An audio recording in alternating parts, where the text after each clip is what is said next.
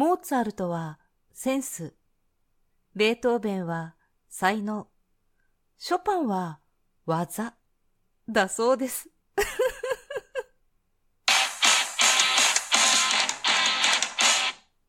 今日もなるようになるさ。皆さんこんにちは。アラフォー母ちゃんこと冬木玲です。この番組は私冬木玲が日々思うこと、本の朗読や感想など気ままに配信している雑多な番組です。そう。皆さんはどう思いますか？それとももしかしたら、これは結構どこかで言われている有名な話だったりするのかな？最近、長女と次男がクラシックにハマったようです ピアノをね、ずっと習ってるんですよね、長女は。習ってる割には弾けないんだけど。でもね、なんかまあ結構根気よく習ってるわけですよ。で、なんかね、ずっとピアノをずっとやりたいって言ってね、幼稚園の時から。で、ずっとピアノを習っているにもかかわらず、ピアノが嫌いっていうわけよ。もう全然意味わかんないんだけど、ピアノの音が嫌いっていうのよ。じゃあなんでピアノやってるの？って、いやわかんない。とか言って。で、特にクラシックの音、クラシックを弾いた時のピアノの音が嫌いとか言ってね。で、まあ先生に話をやって、最近は、まあここ、最近はというかもうここ4年くらいは、本当に、あの、ポップスとかね、そういうのを自分の弾きたい曲をほぼメインに、たまに先生にこれをやりなさいとか言われて、まあ、やったりとかして、まあ、今は、なんだもう本当にね、自由にやってるんだけれども、だったらこう自分で練習して弾けよっていうツッコミどころ満載な習い方よね。で、まあ楽しくやってるらしいんだけれど、最近どうやらクラシックの良さに目覚めたらしいのね。で、もう、ベートーベンには、すごい才能があるとかで偉そうなこと言っちゃってるわけ。で、ベートーベンのね、曲をこう、うち電子ピアノだから、その電子ピアノの中にもうすっごいたくさん曲が入ってて、まあそれがいろいろ聴けるわけよ。で、最近それを結構、長女と次男はすごい聴いてて、で、もうこのベートーベンのわかるお母さん。で、わかるとか言って、ちょっと聞いてとか言っていろいろ言ってくるって。なんかベートーベンの曲ってさ、なんか知らなくっても、あ、なんかっぽいなっていうのあるじゃん。ベートーベンっぽいな、みたいなやつ。ベートーベンって言われると、ああ、確かにそんな感じかも、みたいな感じでは私はわかるんだけど、私は昔からなんかモーツァルトが好きなのよね。だから、なんかモーツァルトの何が好きとかより全然わかんないけど、モーツァルトの曲って、ああ、いい曲だよなって思うの。あ、綺麗だなって思うわけ。聞いてて、なんかちょっと穏やかになるというか、気持ちいいんだよね。だから私は、邪魔にならないんだよね。邪魔にならないって言ったらあれだけど、なんかこう気分よく聴いてられる曲が多いなと私は思ってるんだけれども、まあ、全部を知ってるわけじゃないけどね。なので、なんかモーツァルトは好きだなと思うから、なんかモーツァルトが流れると、あ、これ、もしかしたらモーツァルト？っていう風に、まあ間違ってることもあるんだけどさ。で、それで、そうそうそうそうって。で、次男は、モーツァルトが好きなのよ。もうね、モーツァルトのこのセンスの良さすごいわかるお母さんとか言われるんだけど、私は全然わかんないんだけどさ。でも、モーツァルトの曲はいいよねってね、思うわけよ。とっても美しい曲よね。なんか彼の、まあ、いろんなこう、エピソードを聞くとね、えー、本当にって思うようなね、あの人柄だったそうですけれども。だけど、なんか曲はすごい美しいな。あなんか綺麗だな。なんか和むな。なんかこう、気持ちよく聞けるなって思うのよね。で、それが、まあセンスといえばセンスなのか、どうなのか、私にはセンスがないのでわかんないけれども、とにかく、このうちの二人の子供は、モーツァルトはセンスなんだそうですよ。ベートーベンは才能があるんだそうです。みんなあるってって感じなんだけどね。でも、そうそう、ベートーベンはすごい才能で、モーツァルトはすごいセンスがいいのよ、とか言って。で、ショパンはじゃない、ショパンはもうあれは技、とか言って偉そうに言うわけよ。でもなんかさ、ショパンの曲ってすごい難しいらしいじゃない？聞いてて難しいっぽいなって私は思うんだけどさ。でもなんかね、すごくこう技術的に難しい面があるから、でもあれには、こうなんかすごく惚れ込むような、入れ込むような、これね、あんま、うちの子たちが家でこっそり言ってることだということで許してやってほしいんだけど、入れ込むような、なんかその、こうひ、ひらりとした光るような何かはないそうですね。彼らは惹かれないそうですよ。だけれども、まあ技だから技なんだって。なんかさ、面白いよね。子供たちは、本当に自由な発想で。本当好き勝手なこと言ってるけれども、でもなんかその今まで、ま次男はね、結構その、クラシック曲ってピアノ習うとさ、弾かされるじゃない？で、それに結構、なんていうのかな、好きな曲があったりとか、これかっこいいじゃんって思って、なんか弾いてた曲とかいろいろあるんだけど、長女はずっといやいや弾いてたみたいなの、そのクラシックの曲はね。だけど、なんかそれに目覚めて、そのクラシックの良さが分かっているのかは全然分からないけれども、私も分からないけれども、だけれども、なんかね、今までこう興味のなかったものに興味が湧いてさ、いろんなことを押し出すっていうか、いろいろ聞き出すというかさ、で、すごいね、あのー、今もう次男はピアノをね、受験の時にやめて、まあそれ以来やってないんだけれども、多分かつてないくらいの勢いで練習をしだした。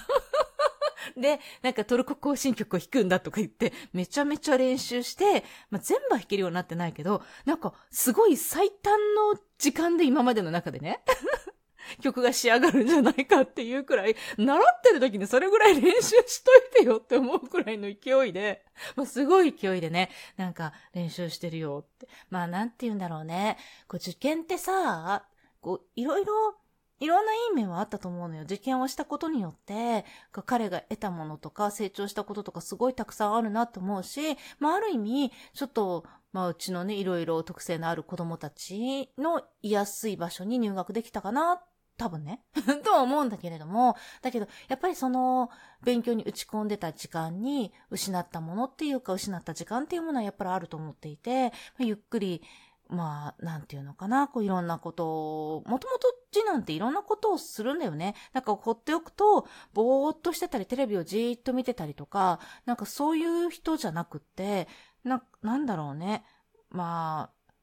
なんかこう、何かをこう作り出すことの方が好きな人なのよ。でもそれは小さい頃は自分からゼロから作り出すことはやっぱりできなくって、まあ、今もそんなにできてるわけじゃないけれども、できなくって、なんかレゴを一生懸命組み立ててみたりとかね、なんか折り紙のなんていうかね、折り図を見ながら、こういろいろ折ってみたりとかね、っていうするんだけど、最近はさ、折り紙とかも、パってその辺にさ、ある紙、裏紙みたいなやつとか、いらなくなったあの B4 版のさ、手紙とかあるじゃん、学校の。もう、一月前のやつで今月捨てるってやつとか、それをヒュって取って、なんか折り出してね、この間、なんかすごい、すごい魚を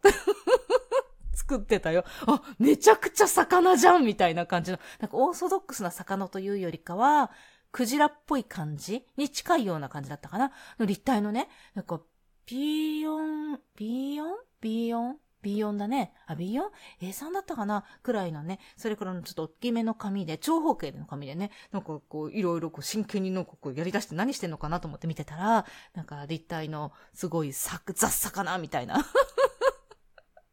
折り紙を折ってたりとか、で、あ、すごいね、それ、とか言って、なんかこう、折り図を置いといたらいつか発表できるんじゃない？いや、どうやって折ったか忘れたわ、とか言いながら。ちょっと爪が甘いよね。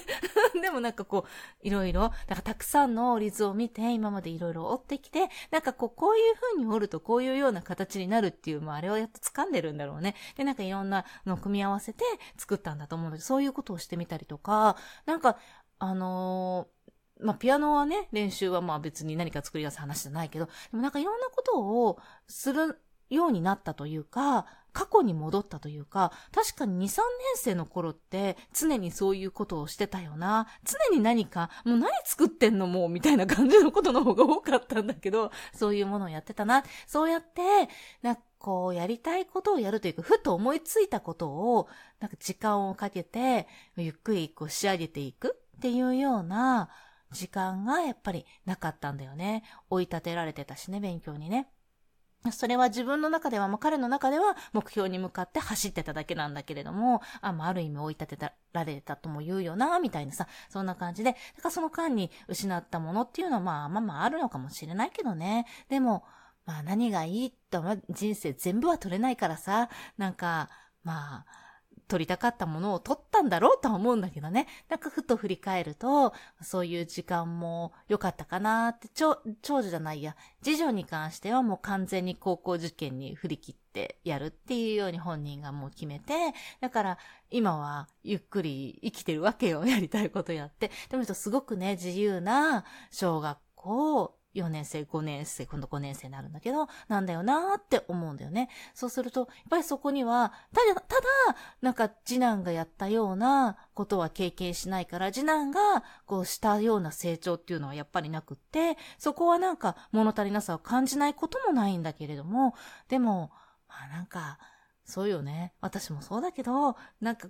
こう、この1年間はさ、この去年の1年間はさ、いろんな、その PTA 活動だったりとか、ちょっと新しく始めた、まあ、アルバイト的な仕事だったりとか そういうのを、に振り回されたけど、そこに対してすごい充実したことをしたなって思うんだよね。なんかその地区の学校だけじゃなくて、地区とか子供会とか、まあそれ強制なんだけどさ、そういうところの役員とかもいろいろやって、なんかそのいろんな地区の中のいろんな仕組みを知ったりとか、いろんな人たち、地区にいる人たちの人柄を知ったりとか、まあ関係性が築けたりとかもそういうことも、まあいろいろあって、それをやらなければ、もっと他のいろんなことができたと思うし、もっと子供たちに何かできたと思うし、もっと自分のこともなんかできたかもしれないし、もっとラジオトークもできたけど、ウクレレだってこんなに弾かなかったことはなかったかもしれないけど、でも、まあ、その代わりに、この一年で得たものってきっとあるんだな、と思いました。まあ、どんなね、どんなことをしてても、まあ、その時間時間を一生懸命生きてれば、その、ね、生きてたその場所で、走ったその場所から得たものっていうのは、それぞれに尊いものだよね。うん。というわけで、今日も最後まで聞いていただきありがとうございました。そうそうそうそう。ウクレレをね、配信したら、まあ、今のこの本赤の方からログアウトして、ウクレレのアカウントでログインするんだけど、そうするとやっぱりね、ツイッター連携はね、もうログインができなくなっちゃったというわけでね、パソコンを通して、えっと、収録を配信したいと思います。またね。